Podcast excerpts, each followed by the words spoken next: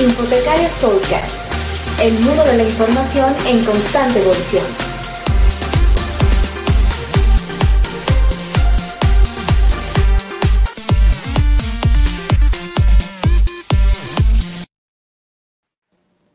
Hola, ¿qué tal amigos? Muy buenos días, buenas tardes, buenas noches, en función de dónde nos vean o dónde nos escuchen. Es un gusto estar de nuevo por aquí con este podcast de infotecarios.com y hoy puros amigos estamos por acá me acompaña mi buen amigo Toño. ¿Qué tal, Toño, con ese paneo de cámara? ¿Qué tal? Estoy ando probando un nuevo tripié aquí para sostener el móvil y ya sabes que ser rebelde la tecnología, pero un placer como siempre estar, sobre todo con, con los fundadores, con los padres de infotecarios, con, con esta mancuerna excelente que hacen Mirna y Saúl y un placer, un placer poder conocer a Mirna, aunque sea de forma virtual en esta ocasión es la madre por ahí de, infotecarios y, es lo, que decimos un poco de, broma y, es un gusto tenerte por aquí, Mirna. La verdad es que por ahí yo creo que seguramente tus fans se conectarán y, vamos, un gusto. Bienvenida al, podcast de Infotecarios. Esperamos tenerte más seguido también. Ay, buenos días, buenas tardes, buenas noches, según aplique el espacio. Muy agradecida con esta invitación. Claro, es una invitación como que un poco forzadita, ¿ves? Pero eh, siempre dispuesta a participar con mi equipo y con mi casa infotecaria. Muchas gracias, espero que sean gentiles conmigo, porque como lo dijiste, yo soy la mamá de los infotecarios. con respeto. No, la verdad es que sí, que es un gusto tenerte por acá y, bueno, comenzar a, a, hablar de muchas, muchas cosas que seguramente si comenzamos a, hacer la charla, nos vamos a llevar mucho tiempo más porque incluso en aquellos días, cuando yo tuve el placer de conocerte personalmente en, en American Library Association, en, en, el annual meeting por allá en, ah, en, Florida, ¿no? en Orlando, Florida, la verdad es que lo pasamos muy bien e incluso por ahí hablar por ahí del, del, del famoso bibliotecario asesino, ¿no? Que por ahí me, me, gustaría que empezáramos, ¿no? Ese, ese alter ego, ese bibliotecario asesino que, del cual hablábamos mucho hace algún tiempo. Eh, el alter ego no, alter ego no, porque yo no soy así. bueno, el bibliotecario asesino fue eh, el escrito que me, que me trajo a este mundo virtual, a trabajar, a compartir y a producir. Fue para bibliotecarios por allá en el 2012 y yo no sabía qué escribir en ese momento. Yo decía, Dios mío, yo me metí en este revolú, revolú es problema en Puerto Rico. Yo me metí en este revolú y tengo que producir, ¿qué escribo? Y me llevó mis procesos de reflexión, me llevó a escribir sobre lo que yo no quiero ser como bibliotecario y lo que pretendo que los, las generaciones que vengan tampoco sean y si ya están, pues que tampoco, por favor. Eh, que tengamos una, una apertura a ser mejores bibliotecarios, mejores personas. Por ahí fue la motivación de el bibliotecario asesino. también hubo otras motivaciones, pero no vienen al caso en realidad, bueno, son importantes. Sin imaginar yo que mi primer escrito calaría tan, tan profundo dentro de, del campo eh, tengo entendido que lo usan algunos colegas para enseñarle a sus estudiantes de bibliotecología lo que no deben ser. Lo llevan a análisis, lo llevan a... A mí, me, a mí me sorprende que una cosa que yo escribí a modo cómico, porque no es nada serio lo que yo escribí, eh, se ha tomado tan serio dentro de la profesión. no deben ser. Lo llevan a análisis, lo llevan a... Bueno, yo creo que por ahí también se ha tomado un poco como, como, una, como una base, pero creo que todo lo que se escribe o, o, buena parte de lo que se escribe en Infotecarios también ha servido para muchos colegas, para sorpresa de muchos de nosotros, de quienes estamos en Infotecarios, a veces no, no sabemos hasta dónde, hasta dónde puede llegar, ¿no? Y bueno, esa relación que tenemos también, y mencionar que está cumpliendo 10 años bibliotecarios, entonces esa relación de, relación de haber iniciado en bibliotecarios, posteriormente venir acá a infotecarios a seguir con la fiesta ya en un, en un, en un tenor más latinoamericano, creo que ha sido bastante divertido en estos años. ¿no? Sí, mira, nosotros, digo nosotros porque tú también estabas en este asunto, o sea que tú también eres culpable como yo. Eh, comenzamos en bibliotecarios y aproximadamente para marzo o abril del año siguiente, 2012, yo no me sentía tan, tan chévere, no me sentía tan cómoda por el contexto. Eh, entonces me sentía como una canción vieja que hay por ahí, no soy de aquí, no soy de allá, de donde soy, no soy de nadie. Eh, y surge la idea, se va dando vuelta a la idea de fundar o establecer un hermano de bibliotecario de España, pero acá en América. Y de ahí nace Infotecarios. Me acuerdo que al principio era Diego Ariel, estabas tú, estaba yo, eh, yo traje a Santi, recomendamos otras personas y dimos inicio a Infotecarios sin saber en lo que nos metíamos, sin, sin imaginar que íbamos a llegar a tanta gente, sin imaginar que nos íbamos a convertir en modelos por eso es que tenemos que portarnos bien, porque somos modelos en la eh, sin imaginar el impacto del proyecto. Y de ahí que tú acojas el proyecto con tanto cariño y tanto amor. Eh, Infotecarios para mí es como un hijo. Es el hijito mío, el hijito bastardo, no.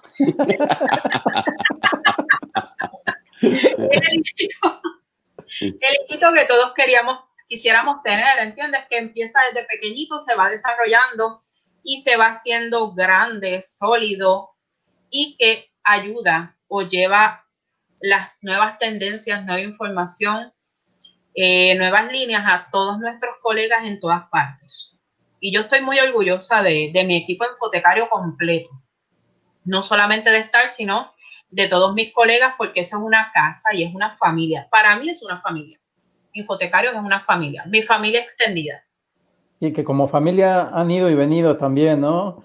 Eh, algunos han crecido profesionalmente, otros les hemos mantenido el cariño y nos hemos quedado un poco más, pero como, con los mismos, como en la misma casa de los padres nos hemos quedado un poco más en ese proceso de crecimiento, pero la verdad es que han pasado muchas, eh, muchos colegas que, que, hoy en día tienen una proyección increíble, ¿no? Un Fernando Ariel, eh, los dos Fernandos, Fernando Gabriel, eh, de Argentina, eh, no sé, hay muchos nombres por ahí, ¿no? Tenemos unos cuantos colegas que pues pasaron por la casa y como hijos eh, en pleno desarrollo decidieron independizarse y están muy bien y son orgullo de nosotros, porque empezaron acá con nosotros y siguieron o pasaron por ahí. Sí, no sé, Virginia Inés, Virginia Inés, eh, Ahora mismo hay, muchos, nombres que se me, se dan, una Leslie Villanueva, que también hoy en día se mantiene, eh, Paola, no sé, hay, muchos nombres que igual eh, pecaría allí si, si no dijera los nombres de todos, pero bueno, que al final se, me olvida un poco. Eh, pero sin lugar a dudas ha sido parte de ese proceso de desarrollo profesional de todos los que han participado en Infotecarios.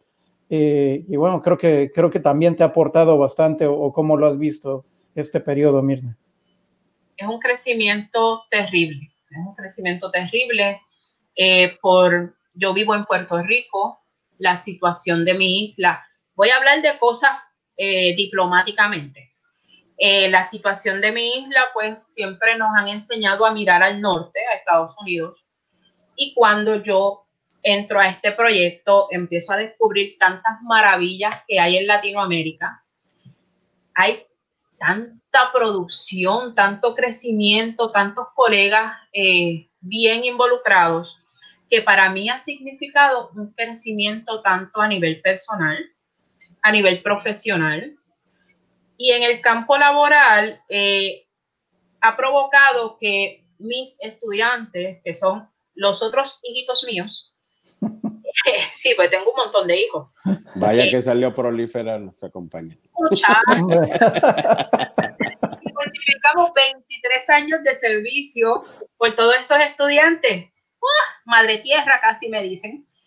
ay, qué lindo. Eh, pues mira, mis estudiantes ahora tienen una perspectiva tanto norteamericana como latinoamericana de, los, de las problemáticas que ellos me traen en información. Muchos de ellos por cuestión idiomática me, me dicen, ay, Mirna, yo lo que quiero es que sea en español, pero que sea bueno. Yo, ay, hijo mío, ven acá, vamos, vamos a, lugar. Eh, te enseño estos lugares, estos repositorios, estos espacios son latinoamericanos, son, son confiables, son verídicos. Para mí ha sido una experiencia de crecimiento, de crecimiento tanto a nivel profesional como a nivel personal. Eh, a nivel personal, pues infotecarios son los niños, los niños. Todos son profesionales, algunos son, yo espero que haya alguno mayor que yo, por favor. hay varios, ¿eh? Hay varios. Eh, y he establecido unas relaciones eh, a nivel personal muy bonitas con miembros de infotecarios como con eh, personas que llegan a través del lugar. tengo amistades en Facebook que yo en la vida real nunca las podría ver, ¿entiendes? Eh, he tenido eh, invitaciones a lugares para dar conferencias que yo, si no fuera por infotecarios, yo no las podría tener. ¿Entiendes? Y tengo amigos en infotecarios que los adoro. Eh, esto es a nivel personal, claro, a nivel profesional peleamos también, porque Saúl y yo tenemos una relación de hermanos en infotecarios. Y sí, yo te quiero mucho, pero cuando tengo que pelear, peleo. Santi es el flaco de mi corazón, es, un amigo que adoro y que ha estado aquí en mi casa. Eh, Infotecarios da para mucho, da para mucho si tú quieres que dé para mucho. Todo esto es una cuestión de voluntades más que de querer. Y yo quiero muchas cosas, pero si no le pongo empeño no las voy a lograr. Infotecario es una cuestión de voluntad, querer estar y querer producir y querer hacer. Eso es importante. Yo creo que mencionas algo bien interesante, que es esa, esa voluntad de querer hacer cosas diferentes también, ¿no? Que, que eso de repente a los profesionales como que, se, como que nos mantenemos en la misma línea y después nos cuesta trabajo encontrar cosas diferentes o, poder compartir algo que, que, eh, sea que se esté haciendo de manera diferente. Y creo que también de eso, eh, eso es un poco lo que, lo que ayuda por ahí infotecarios e incluso eh, pues a comenzar a hablar también de ese framework que has, que has estado desarrollando de trabajo sobre alfabetización. Cuéntanos un poquito más de ese, de ese tema de alfabetización. Yo sé que ha sido tu dolor de cabeza, así que eh, es, es, hora de momento de, de, sacarlo. No, muchachos, si me saco lo que tengo en el corazón, vamos a estar aquí hasta el año que viene. Pues mira, eh, el asunto de la alfabetización informacional viene porque mis primeros estudios universitarios, acá en Puerto Rico le decimos a esos cuatro años básicos el bachillerato, eh, son en educación. Yo tengo un bachillerato en educación preescolar y elemental. O sea, tengo el alma de maestra. Eh, segundo, pues yo hago mi maestría en ciencias de la información y pues ya ahí estaba en infotecarios, empiezo aquí, eh, empiezo a escribir y, y veo también trabajando como bibliotecaria veo que hay la necesidad de que mis estudiantes aprendan, por ahí empezó la cosa, que aprendan a, eh, a definir su necesidad de información, pero cómo explicarle a mis colegas que tenemos que hacer eso, pero sin ser tan acartonado, sin ser tan aburrido. Y de ahí me nace, ay, pues yo voy a escribir una serie, ay, sí, bien linda, voy a escribir una serie de, sobre el, alfabetización informacional con el modelo anterior que tenía la, la ACRL, es el ACRL es uno de los cuerpos de American Library Association que rige estos menesteres en las bibliotecas académicas. Ah, pues yo, ay, sí, voy a, voy a escribir. Pues escribo. No pensé que eso fuera a, a ser tan, ay Dios mío, eso fue como un boom. La gente como que le encantó y entonces me preguntaban, me llamaban y esto, y yo, este, alma de condominio, tengo espacio para todos, pues yo a todo el mundo ayudaba, vamos a ayudar, vamos a ayudar. En el 2016 eh, nace el, el marco de referencia para la alfabetización informacional en la educación superior, que es el famoso framework que es el framework eh, que le da mucho trabajo a las personas. Y allá vengo yo otra vez como héroe sin capa. Ay, voy a escribir de esto porque me gusta. y porque creo que la gente debe educarse en estos temas para tomar mejores decisiones. ¿Qué pasó? ¿Qué pasó con eso? Eh, yo los escribo. Tengo una compañera que adoro, es mi, es mi compinche laboral, es la doctora Mercy Delgado.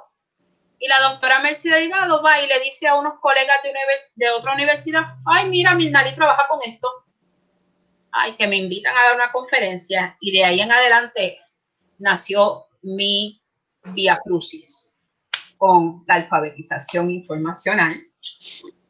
Eh, ha sido un viaje bien, bien enriquecedor, pero también te permite ver las deficiencias en el campo en el que estamos.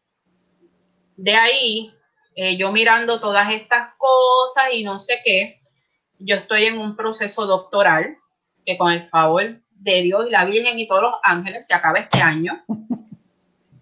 Y digo, ay, pues voy a hacer mi disertación en esto, en la alfabetización informacional, eh, particularmente en el conocimiento de los bibliotecarios académicos en este tema del framework.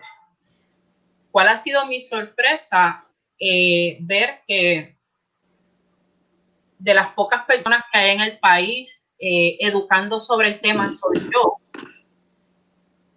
Notar que hay una necesidad cuando me llegan estos correos o te puedo llamar o lo que sea. Minali, tú me explicas esto, tú me explicas lo otro. Y eso me ha movido a seguir investigando sobre el tema, a seguir estudiando el tema para darle a mis compañeros, primero para aprender yo, y segundo, darle a mis compañeros las herramientas para poder trabajar con estos estudiantes que, que nosotros ayudamos en su, en su formación como profesionales y futuros ciudadanos del país. Eh, la alfabetización es una de las cosas más importantes. Alfabetización en información es una de las cosas más importantes porque le permite al ser humano educado tomar decisiones casi correctas o en lo que él piensa que es correcto. Una persona sin información no va a tomar, es totalmente manipulable y yo me opongo a que manipulen las personas. Ahí yo soy bien rabiosa. Eh, tú no puedes andar por la vida manipulando a la gente. Eh, yo creo que tenemos que educar para que la gente no sea maleable. Y ese es como mi apostolado. Y gracias a colegas que comparten, pues me conocen por eso, por el framework el bendito framework. Pero además, ¿qué importancia ha tomado este tema ahora con la pandemia, no? Yo creo que sí, de por sí era importante antes, ahora el que tengas esa alfabetización informacional te habla y te enseña la analfabetización que existe, ¿no? Y que hoy en día todo el mundo produce información y ha utilizado estas plataformas para compartir. Y si no tienes esa estructura que mencionas, pues la verdad es que en vez de de, reformar o de generar hábitos de consumo de información, desvirtúas y generas una analfabetización, ¿no crees, Mimi? Mira, eh, una de las cosas que hemos notado en la pandemia es que nuestros jóvenes, ellos, la creencia general que había era que esta generación C, generación conectados, pues estos niños estaban todo el tiempo conectados y que eran el, Leonardo da Vinci de la tecnología, el Picasso de la tecnología. ¿Y qué ha sucedido? Notamos que hay unas barreras increíbles porque las, las quejas que leo, yo monitoreo mucho los espacios de mis estudiantes en la Universidad de Puerto Rico en Bayamón. Ellos tienen unas quejas terribles, desde que no saben ingresar a la plataforma, que no saben entrar a una base de datos, que no saben qué es un artículo de investigación, Nuestros jóvenes son magníficos conectados a las redes sociales, que eso es otra cosa. Las redes sociales, si las usamos bien, las usamos para enamorarlos al mundo de nosotros, de biblioteca, y nosotros meternos en el mundo de ellos y que nos conozcan, por lo menos que sepan que estamos ahí. Pero hay un, es bien triste ver el porciento de analfabetismo informacional que hay. Y no es solamente los jóvenes, los adultos, los adultos hechos y derechos, es también también este, hay, un, hay un vacío grande en ese tema. Es, yo creo que esto parte también de, que este asunto de la alfabetización informacional, por lo menos aquí en Puerto Rico, no se le ha dado la importancia que merece. Yo creo firmemente que estas competencias en alfabetización deben darse desde el pre-kinder hasta la universidad. No que cuando te llegue el muchacho a la universidad vaya donde ti y te diga, mire, profe, que es un manual de estilo. Pues ven por acá, joven, vamos. O sea, hay que coger, eh, hay que entrar en el papel de la abuelita de, de un personaje. Y venga por acá, jovencito, y le explico por qué no la hay. Esa educación no la hay desde grados primarios y se puede tener. Y esa era, era como que la segunda parte de, de, esa pregunta, ¿no? ¿Cómo vincular esa formación de usuarios a las bibliotecas públicas? Porque bien, hablas de la perspectiva de la biblioteca universitaria, que, que, donde ya te llegan, como tú dices, los alumnos con vicios de consumo de información, y es muy difícil romper esos, esos vicios que ya se traen, ¿no? Eh, y las bibliotecas públicas desconocen en muchas eh, ocasiones todos estos gestores bibliográficos, todas las fuentes de las bases de datos y demás. Eh, ¿Tú cómo consideras que podría trabajarse o cuál sería el, el panorama idóneo? Mira, este, primeramente deberíamos trabajar con, con que hayan bibliotecas públicas. Eso es lo primero. Aquí en Puerto Rico tenemos una problemática de que no hay bibliotecas públicas prácticamente en toda la isla. Tenemos 78 municipalidades y yo no te puedo decir que lleguemos ni a la mitad. Hay un grupo que cabildea en pro de las bibliotecas públicas en Puerto Rico, es Puerto Rico necesita bibliotecas, porque conocemos las necesidades que hay. Habría que conectar, cuando hayan bibliotecas, después que tengamos las bibliotecas públicas, el segundo paso sería establecer esas alianzas entre las bibliotecas públicas, académicas, especializadas, porque es como si cada quien tuviera este, una finca esta es mi finquita, esta es mi finquita y no me pase por, por la cerca, porque vamos a tener problemas. Habría que establecer esas alianzas, habría que establecer eh, programas de, de voluntariado, tal vez con la escuela graduada, que le brinde esas experiencias como, como unos internados a sus estudiantes que están por salir para fomentar en, en, ellos ese deber moral que tenemos como bibliotecarios que tenemos que cumplir y llevarlos a un internado a esta biblioteca pública municipal, a esta biblioteca escolar, a esta biblioteca académica.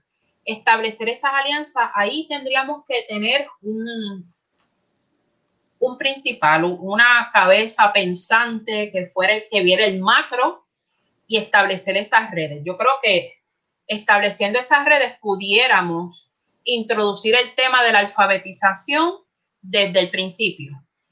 Atraer a la gente a las bibliotecas es el otro chiste de la ecuación, pienso yo, que ahí tendríamos que trabajar en unión a los gobiernos municipales o a las escuelas de la comunidad para ir trayendo y llevando ese concepto de alfabetización desde arriba hasta abajo, en realidad necesitaríamos llevarlo de manera horizontal, que sería lo más adecuado. La siguiente pregunta es... ¿Cómo lograrlo, no? ¿Cómo ah. concientizar a las autoridades? ¿Cómo llevar a cabo eh, que se dé el valor adecuado a las bibliotecas, no? Eso es un compromiso bien fuerte es un compromiso grande y ahí me sacaste la guerrera del sistema. Nosotros como profesionales de la información, primero tenemos que valorizarnos a nosotros mismos. Lo que nosotros sabemos no vino por, por osmosis, no llegó así, nosotros nos preparamos nosotros tenemos que darnos a respetar y tener la dignidad de representar nuestra profesión como es. Tú no puedes aceptar que, te inviten a un, qué sé yo, en mi caso que es académico, que me inviten a un comité y que yo no diga nada. ¿Cómo yo voy a ir ahí y no voy a hablar? Pues desde mi perspectiva bibliotecaria, yo tengo que contribuir. También el bibliotecario quiere darse a conocer, quiere darse a respetar, tiene que estudiar, tiene que producir. Hay las plataformas para hacerlo. Pues tú tienes que darte tu valor. Y cuando tú, como profesional, te empieces a valorizar, las personas empezarán a verte como tal. Ahora, si tú te quedas callado, sosteniendo el estereotipo de Hollywood o qué sé yo ni qué, que eres el más tonto, pues claro que no te van a respetar, mi hijo. Perdón. Ay, es que este tema a mí me, me pone muy pasional. Los bibliotecarios no tenemos que tener miedo a nada. Si ustedes se dieran cuenta que nosotros somos los reyes del campus, porque nosotros sabemos de todo y sabemos buscar. Hay mucho profesional, sí, en la academia, claro, todos somos profesionales y qué sé yo, pero cada quien es experto en su finquita. Nosotros podemos pasearnos por las fincas de todos, porque nosotros sabemos de todo y sabemos buscarlo. Entonces, si tú eres un rey, ¿por qué rayo tú te crees que eres el mendigo? Por favor ya me sacaste la pasión por sí. es que es muy real, la verdad es que sí, es, es, es mucho parte que hemos hablado justamente con Santiago, que mucho de la problemática es, es culpa también del origen, ¿no? parte de nosotros el, el no darnos ese lugar que deberíamos de tener tanto en la sociedad como en la comunidad universitaria. Eso es así. Somos, hay que ser proactivo, hay que salir de las cuatro paredes de la biblioteca y darte a conocer. Aunque sea haciendo el ridículo, pero hazlo, no tengas miedo. ¿Entiendes? Te van a, conocer y van a hablar. Antes de comenzar la transmisión, yo le decía a Saúl, decía, ay, Saúl, que entre alguien, que entre gente. Aunque sea el que me odia, pero que entre y critique. Pero te das a conocer. Bueno, como en la despedida, ¿eh? Al mejor amigo, al mejor enemigo le recomendamos eso. Bueno, aprovechando un poco esto, bueno, por ahí hay, hablando de que se conectan, ya, ya tenemos varios colegas por ahí conectados. Eh, Maricel Figueroa desde Puerto Rico, Ernesto Molina desde el estado de Hidalgo, eh, Esther Alfonso desde Buenos Aires, eh, Puerto Rico también, Laura Martínez por ahí desde Argentina, eh, buen amigo César Saavedra igual, e, e, incluso César por ahí tiene una, una pregunta, la, la cual dice, eh, ¿Tienes alguna experiencia en torno a la formación de bibliotecarios? Eh, formador esto es a los formadores de formadores en alfabetización informativa o informacional. Pues mira, a mí me ha tocado en algunas ocasiones pues, ayudar a mis colegas bibliotecarios a aprender sobre el tema de alfabetización en alfabetización en información He dado conferencia, he estado en clases en la Universidad de Puerto Rico, en la Escuela Graduada de Ciencias y Tecnologías de la Información. He estado como conferenciante invitada. También he estado en, he sido la, la, ponente principal en, la, en las asambleas de la Asociación de Bibliotecarios de Puerto Rico, en la Sociedad de Bibliotecarios de Puerto Rico. Una experiencia formal no la he tenido. Eh, informalmente, pues ahí trabajamos todo lo que llega.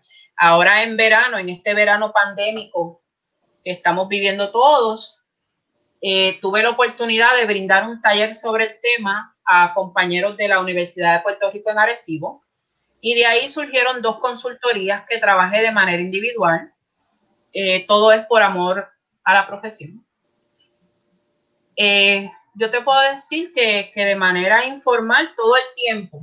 De manera formal, pues entiendo que, que las escuelas de bibliotecología deberían tener un, no uno, a lo mejor dos, dos cursos de alfabetización informacional de manera obligatoria, eh, donde tus estudiantes formen esa, tengan ese trasfondo y se creen las experiencias para que practiquen toda esa teoría que, adquieren.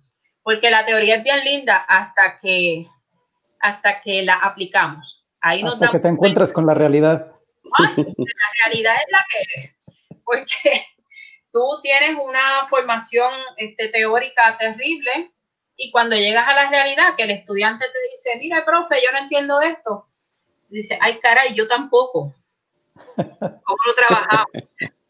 Eh, me parece que las escuelas de, de bibliotecología o ciencias de la información deberían tener al menos una, claro, preferiblemente dos clases en sus currículos enfocadas a este tema. Sé de escuelas en Estados Unidos, escuelas graduadas que tienen hasta cuatro cursos, pero sus profesionales, sus estudiantes cuando se gradúan están listos para trabajar el tema de la alfabetización informacional.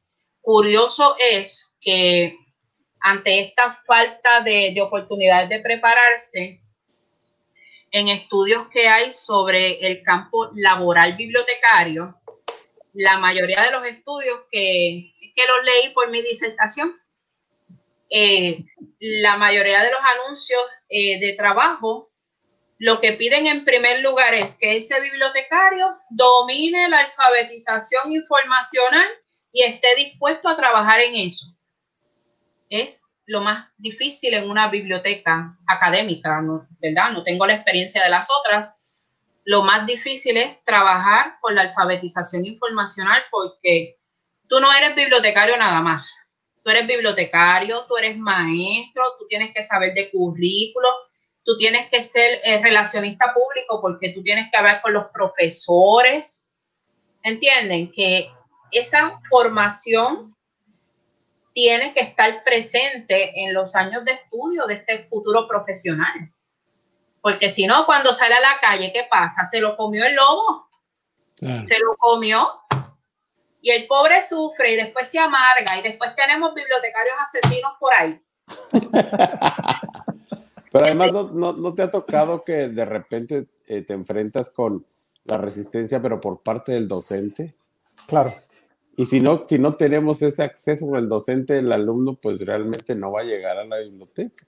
Oh, investigadores que se crean la última Coca-Cola del desierto con toda la experiencia del mundo, pero que no tienen experiencia, y, perdón, a lo mejor estoy claro. sentimientos por ahí, eh, estoy pisando la llaga por ahí, pero bueno, que, que, suele pasar, ¿no? Que no hay ese, ese conocimiento y, esas habilidades informativas.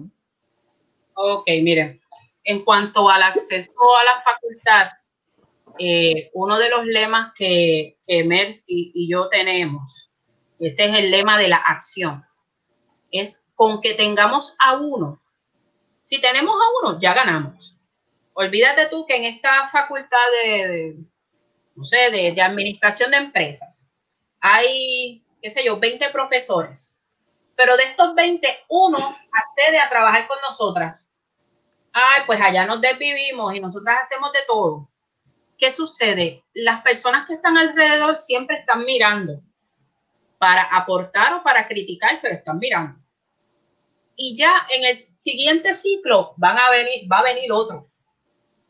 Esa es mi, mi, mi filosofía de trabajo, igual que de mi compañera Mercy. Nosotras con que tengamos a uno para empezar, ah, claro, para enamorar a ese hay que hacer y deshacer y mostrarle, hay que prepararse. Que mira que en la universidad tal lo hacen, en estas universidades, miren un modelo de éxito hay que saber usar el idioma. Esto es un modelo de éxito que te estoy preguntando, que, te estoy presentando, que puede incidir en el aprovechamiento académico de tus estudiantes y que eventualmente ese aprovechamiento académico y las herramientas de avalúo que te vamos a presentar, los puedes presentar tú para la acreditación de tu departamento. Ah, yo no le estoy diciendo, yo no estoy diciendo que no, yo estoy diciendo, mira, con tú vas a ganar esto y esto otro. Eh, pero es trabajoso. Establecer las alianzas facultad bibliotecarios es bien difícil porque incide la imagen que hemos vendido de nosotros mismos. Ahora, si te ven como un bibliotecario proactivo, ellos mismos te van a llamar. Ellos mismos van a venir donde ti. Pero mientras estés en la biblioteca escondido, que nadie te ve, allí no llega nadie. Sea, tú tienes que procurar las oportunidades. Y a veces lo hacemos de manera simple. Eh, por ejemplo, eh, yo uso mucho las redes sociales de la biblioteca. Eh, ponemos, qué sé yo, algún video, videos que hacemos nosotros mismos, que es para perder la vergüenza, pero bueno, hay que hacerlo. Y llega gente, impactamos gente. Tenemos este, profesores que vienen por un artículo y yo, ay, mira, profe, ven para acá que te explico, vamos a hablar y vamos a tomarnos el cafecito y no sé qué, y acceden a trabajar contigo. O como el caso de un departamento acá en mi, en mi universidad, el departamento de inglés, pues yo hablando con la, una de las doctoras, ay, pero ¿por qué no nos das un tour de la biblioteca? Claro que sí. Uno no dice que no. Si no es nada que conlleve un atentado a la moral, siempre decimos que sí. Y que, hicimos, este, preparamos un, un recorrido a todos los profesores del departamento de inglés, un recorrido de todas las áreas, de toda la biblioteca. Ellos quedaron encantados y ahora tenemos profesores de ese departamento que, pues, cuando estábamos de manera presencial antes de la pandemia, le hacen como juegos a sus estudiantes, les dan una hoja, como, un, como el buscar huevos de Pascua. Pues los estudiantes buscan pistas en la biblioteca, buscan a qué colección pertenece este recurso, dónde podemos encontrar esta información. Ellos hacen esos juegos con sus estudiantes, pero todo se dio por la interacción y la alianza. empezamos pues hablando así en el pasillo y nos tomamos un cafecito. Eh, eso ha sido muy efectivo. Y la otra pregunta, las Coca-Colas del desierto. es que así lo copié para acordarme.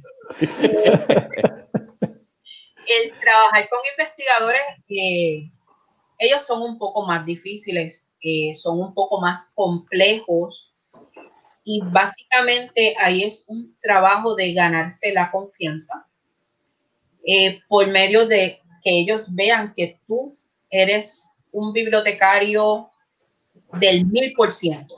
Yo tengo eh, investigadores que exclusivamente me piden y todas sus consultas y, y me consultan a mí, pero es que cuando tú amas lo que tú haces, tú te desvives en tu trabajo.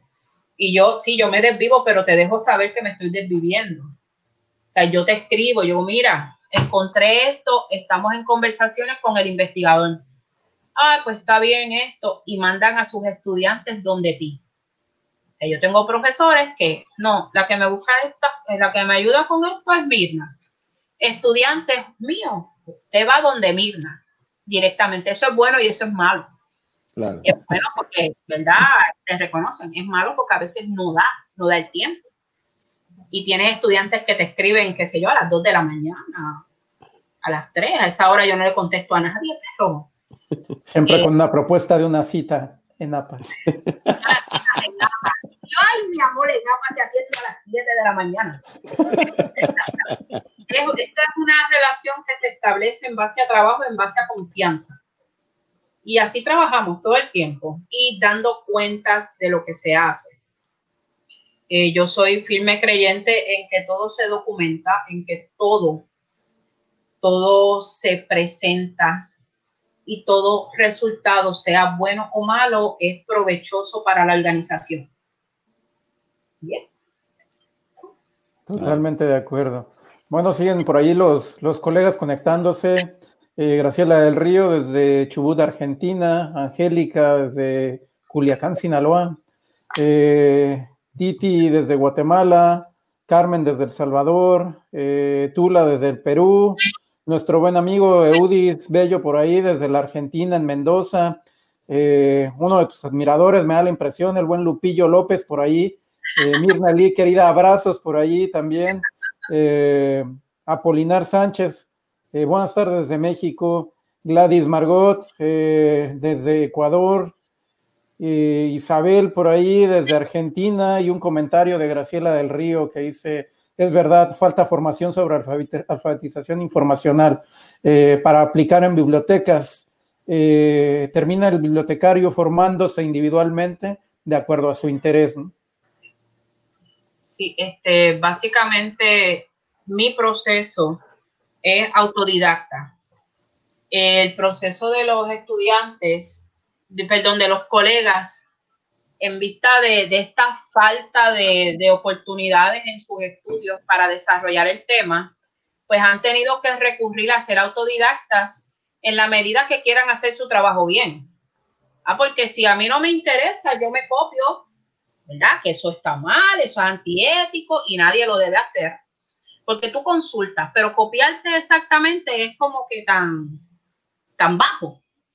Pero si yo lo que quiero es permanecer en el puesto, pues yo voy me copio de otro y, y lo paso adelante.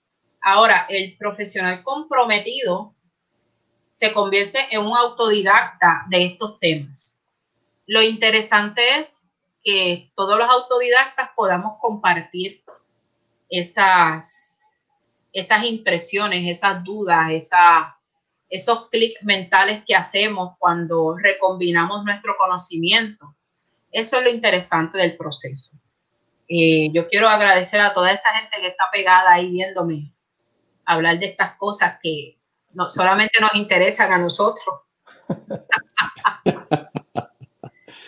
Oye, Mirna, eh, ¿tú crees desde tu perspectiva que han reaccionado bien las asociaciones de bibliotecas en esta pandemia?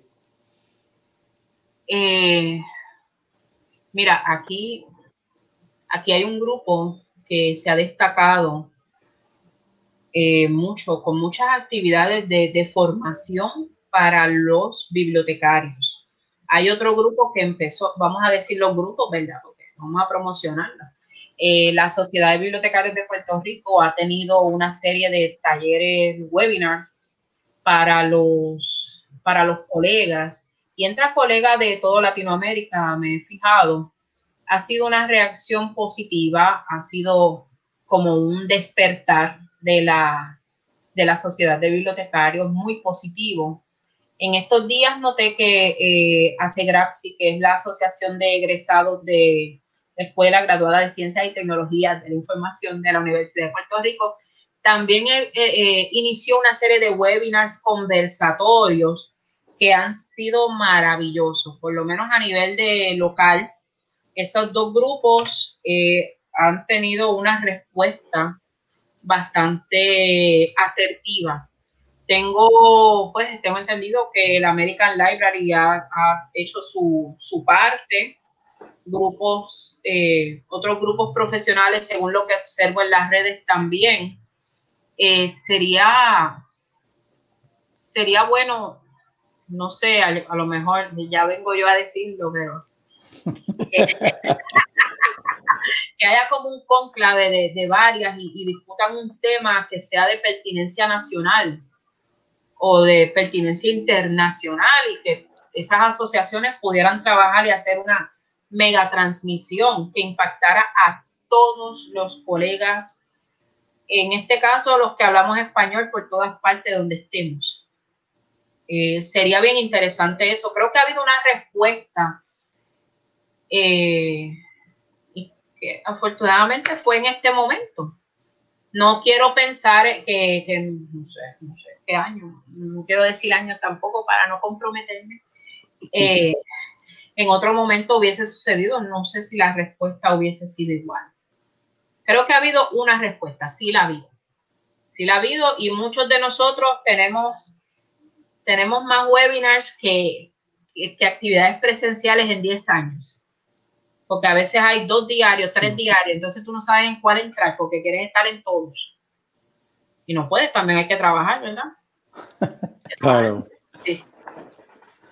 Aprovechar un poco, por acá hay una, una pregunta de, de, Gladys Margot que dice, ¿cómo lograr eh, un profesional comprometido cuando han sido ubicados en un lugar de trabajo que nunca les gustó y es solo una oportunidad de trabajo? Ok. Eh, yo creo que esta pregunta es un poco, es un poco fuerte.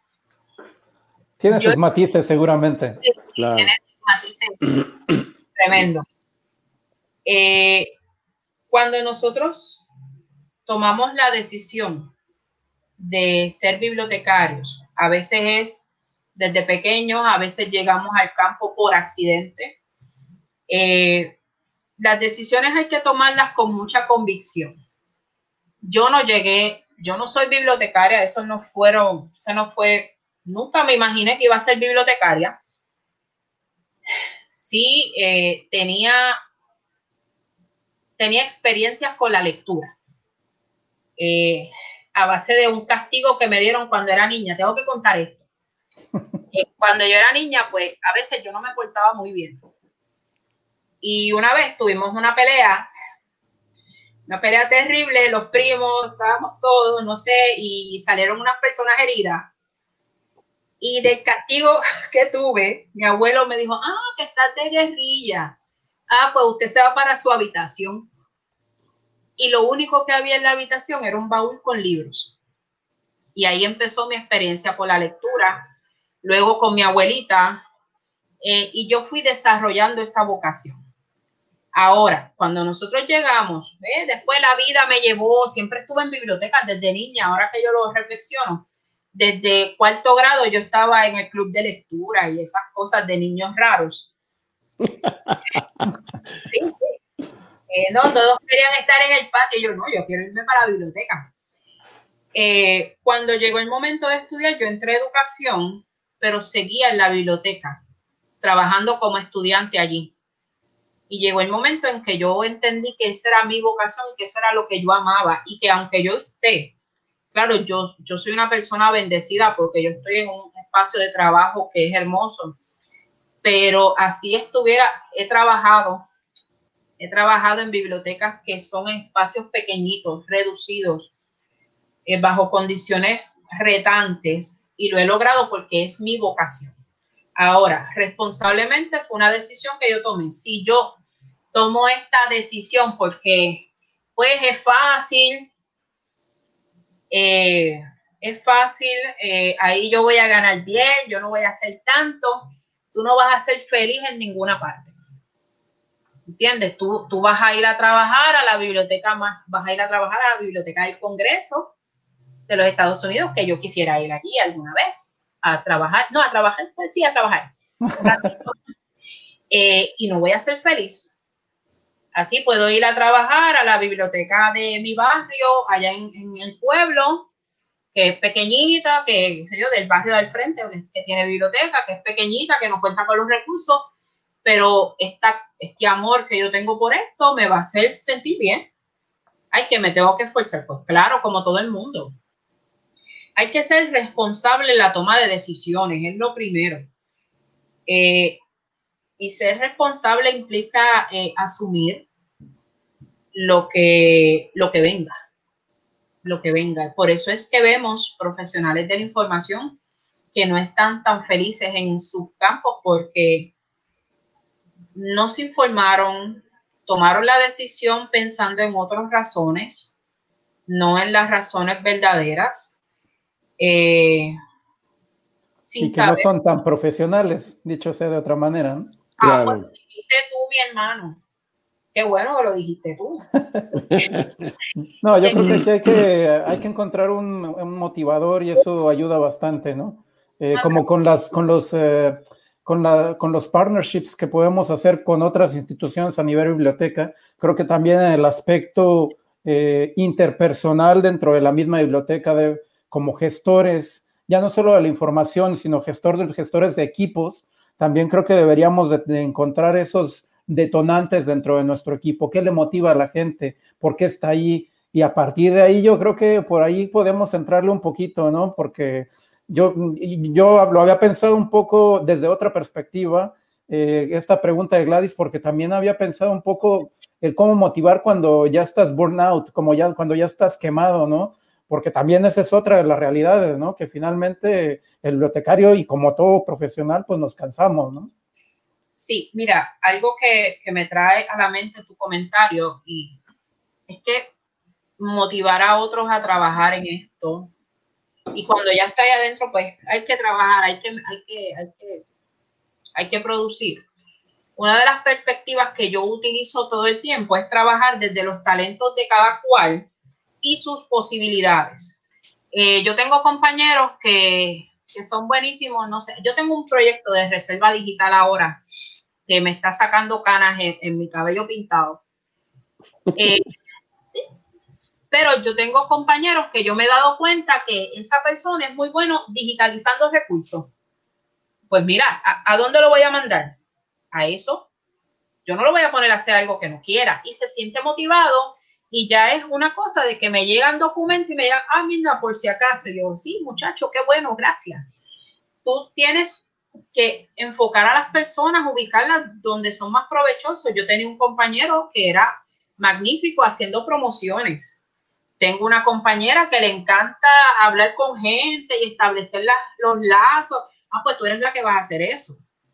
Esa misma es tremenda escribiendo baba cósmica, digo, eh, correos electrónicos asertivos. Eh, yo también, pues trabajamos las dos en esa perspectiva. Eh, una de las formas de atraer a la gente es dándole un dulce. ¿Y cómo tú le das un dulce a una persona? Mandándole o pidiéndole que haga, que te colabore con el talento más grande que tenga. O sea, yo no creo en, en, traer a una persona y ponerlo a, qué sé yo, a trabajar con los periódicos. Es mi caso, estoy poniendo mi ejemplo personal. Eh, cuando yo tengo que hacer esa tarea, para mí es horrible pues yo no quiero que, alguien que trabaje conmigo o alguien que ve de afuera diga, ah, pero mira, tú me estás mandando a hacer lo que yo no quiero, olvídate de que yo colabore. Así son las alianzas. Yo busco alianza con un colega de una universidad privada aquí. Yo, mira, este, yo tengo esto que tú tienes, eso está chévere, vamos a trabajar, vamos a bregar. Hay que llevar la bandera del positivismo realista también en esto. Y que incluso por ahí hay un comentario de Barracuda Salazar que dice que ha aprendido que el profesional no nace, se hace y hay que aprender a hacerlo bien. Eso es así, ay Barracuda, eso ha sido hermoso. Lo que tú has dicho es hermoso, de verdad. Me encanta. Un compañero de, de la universidad acá, este Giovanni Barracuda Salazar, muy, que se ha, sido autodidacta y con una formación muy buena y disciplina. Y finalmente tienes que entender que si estás en esta área, lo primero que debes de hacer es tener esa vocación de servicio, porque si no tienes esa actitud de servir, de, de compartir, porque finalmente para, yo lo, lo mencionaba en algún eh, texto en donde les dice que cualquier persona que haya pasado por la biblioteca, en sus recuerdos a lo largo de los años, no creo que haya una persona que tenga un mal recuerdo o que no les esboce una sonrisa al recordar cuando apuradamente llegó a la biblioteca y el bibliotecario le resolvió su problema existencial de la información que no encontraba. Entonces, creo que todos tenemos ese recuerdo del bibliotecario, obviamente, gracias a la actitud de servicio que se brinda, ¿no? Sí, mira, respecto a eso, eh, te puedo comentar, yo tengo estudiantes ya egresados que me buscan, me llaman. Mira, este, logré esto, llegué a tal paso, soy doctor, soy esto. Tengo algunos que me dicen tití, yo, pero ¿por qué tía? Yo no soy tu tía. No, pero tú fuiste un apoyo en determinado momento. Cuando yo trabajé de noche, yo trabajé ocho años turno nocturno, eh, mi mostrador de referencia era el confesionario. pero ¿por qué ustedes me cuentan eso? No, mira, es que necesito ayuda. Y yo, no, pero es que yo no soy trabajadora social, yo no soy doctora, pero tú nos puedes ayudar. Entonces, tu función en ese entonces, yo era referencista pues yo los refería a los lugares correspondientes, pero es una relación que se da, es una cuestión de confianza, es que ellos ven al bibliotecario como esta persona que me ayuda a resolver mis necesidades de información, pero también me está ayudando en cosas de la vida. Y, y tienes casos tan sencillos como ay, que, que no encuentro la definición de esto, como casos de que, mira, me salieron unas ampollitas y no sé qué, y ese día yo por poco me caigo. ay, Dios mío, ¿qué yo voy a hacer? Yo pues, este, vente, vamos, te llevo a la enfermería. ¿Entiendes? Porque no es mandarlo. Es que yo me paré del escritorio, le dije a uno de mis compañeros, por favor, vélame el kiosco unos minutitos y me fui, lo llevé a la enfermería que lo atendieran allá son muchas cosas y es como dices la, no hay persona que, que tenga una experiencia con la biblioteca que, que pueda hablar algo negativo. Yo espero que ninguno de los que tuve que sacar a las 10 de la noche entre aquí.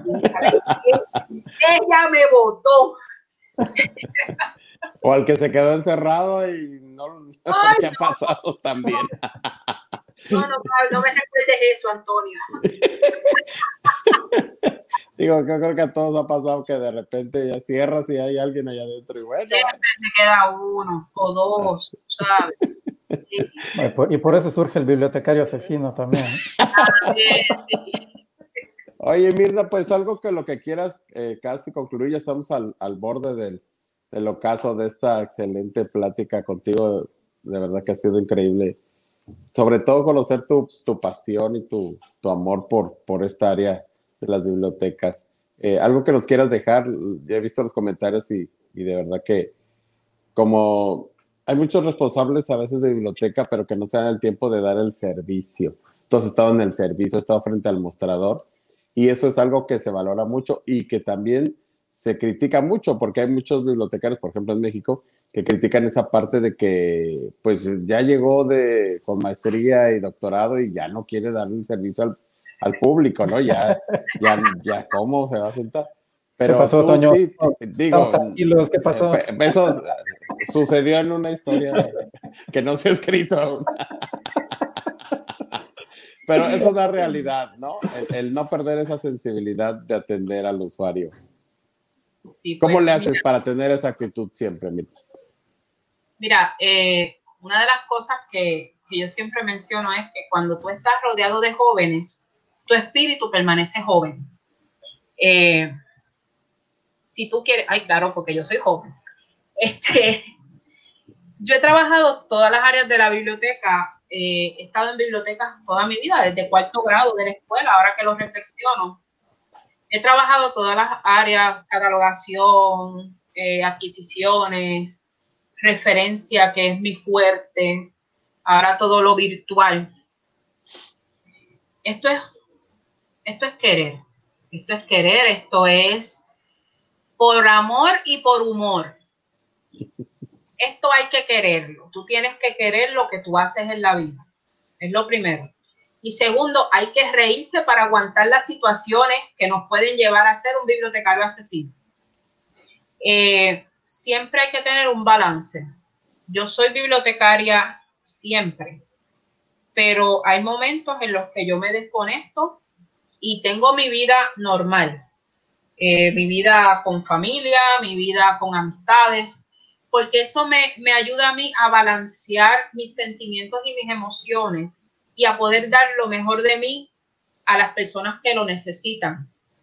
Nunca debemos perder de perspectiva que nuestro usuario es la razón de ser de nuestra profesión y del, del lugar que llamemos biblioteca. Y sin él no somos nada. Por lo tanto, a ese usuario hay que tratarlo, hay que educarlo, hay que atenderlo y hay que explicarle. Siempre hay que ser bien gentil, firme, respetuoso, firme. Eh, no significa que vamos a hacer... ta- No, no, no, yo te ayudo. Yo quiero ser, yo quiero ayudarte y ser tu guía en lo que tú necesitas, sin perder la firmeza, el sentido ético y moral de nuestra profesión. Nuestra profesión también tiene un espectro social, la misión social que tenemos que cumplir. Y eso es algo que a veces se pierde de perspectiva y no debemos perderlo. Yo le exhorto a todos, ya estamos terminando. Eh, yo le exhorto a todos a que, a que amen lo que hacen. Usted ame lo que hace, dé lo mejor para usted mismo y dé lo mejor a sus, a sus usuarios. Si usted está bien, sus usuarios van a estar bien. No tenga miedo. Si usted necesita ayuda, si usted está este, dudoso en algo, consulte, cree esas redes de colaboración. Usted siempre tiene su grupito. Pues mire, para algo más que el chiste y lo que sea, comparta. Y busque ayuda cuando la necesita y dé su ayuda cuando le necesitan. Yo creo que eso es todo. Es un, esto es un apostolado que hay que llevar con amor y con humor. Totalmente. Sí, incluso por ahí eh, hay más comentarios de Sally, dice felicidades a todos, a todo el bibliotecario con vocación, a la maestra Mirna Lee, eh, por su interés y amor a su trabajo. Eh, es agradable que en una biblioteca nos reciban bibliotecarios como ella. Tristemente conozco muchos bibliotecarios que solo ven sus intereses personales y no aman lo que, lo que realizan. Ser bibliotecario es una satisfacción tan grande y un orgullo ser un profesional bibliotecológico. Eh, por ahí tenemos más, más comentarios, eh, muchos colegas que se han conectado y, y bueno, eh, igual Esther, por ahí es muy gratificante brindar un servicio de calidad. Creo que mencionas palabras que son claves realmente. Una de ellas es encontrar las necesidades de, nuestro, de nuestros usuarios y el otro es hacer las cosas buscando esa felicidad o ese estar bien, ¿no? Creo que ese, ese, es, esa mezcla o ese binomio son, son interesantes y, también ayudan a, mejorar los servicios de la misma biblioteca, ¿no? Y el, y el mejorar también el, el, cómo ven al bibliotecario, no como al que te está callando, sino un amigo incluso, ¿no? Que muchos de nosotros hemos tenido eh, amigos por ahí que son estudiantes, como bien lo, lo mencionas, y que hoy en día se han convertido en profesionales, han pasado su vida, eh, se han convertido en padres, casi abuelos en muchos casos, eh, en función de las respectivas edades, claramente pero bueno, que eso, es, eso siempre es una satisfacción. Quién sabe qué generaciones atendía, Saúl, pero a mí no me toca todavía. Estoy pensando, Dios mío, abuelo. Fíjate, se pinta de jovencito. Y mira que veo joven todavía. No, pero bueno. es una satisfacción del alma, punto. Claro. Ya, ya. Como lo teníamos pensado, la verdad, un placer haber platicado contigo, Mirna una excelente retroalimentación y pues felicitarte y, que sepas que tienes muchos admiradores y estoy seguro que en adelante de este podcast tendrás muchos más. Felicidades por tu, por tu excelente labor. Muchas gracias, muchas gracias por la invitación. A todos los que sintonizaron, les agradezco estar aquí en una tarde. Aquí en el Caribe nos estamos asando, les agradezco estar en un sitio fijo, eh, sintiendo este calorcito tropical a los que tienen climas más agradables, pues muchas gracias también, porque aún en su clima que pueden disfrutar afuera, están aquí. Eh, muchas gracias a todos jóvenes, este, muy honrada, muy agradecida de esta oportunidad, que tengan buenas tardes. Al contrario, agradecerte, Mirna. Ya vemos por ahí también tus redes sociales. Eh, arroba Mirna Lee en Twitter, me parece, ¿no? Y, y, en Facebook también. Y bueno, que te lean por ahí en Infotecarios también, ¿no? Sí. Ay, sí, ¿verdad? Sí. que estén muy bien. Un besito a todo el mundo. Buenísimo, muchas gracias, Mirna. Vamos por el cierre de costumbre, eh, Toño. Pues ya saben, amigos, después de escuchar a Mirna, ahora con más razón, si tienen un mejor amigo, compártale este podcast, pero sobre todo y con más énfasis a sus peores enemigos. El chiste es hacerlo viral. Y aquí un honor haber estado con los padres fundadores de Infotecarios, que gracias a esta insistencia por difundir la información y por el amor al servicio, ha logrado hoy en día ser lo que, lo que se ha convertido Infotecarios, una fuerte red de bibliotecarios de habla hispana que estamos al servicio de todos los que nos están viendo. Gracias por, por estar con nosotros.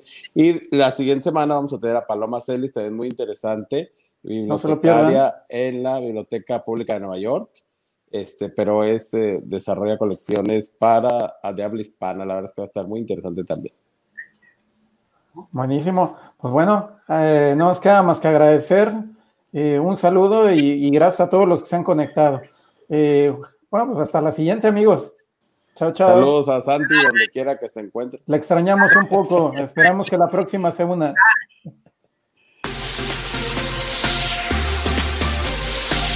Infotecarios Podcast, el mundo de la información en constante evolución.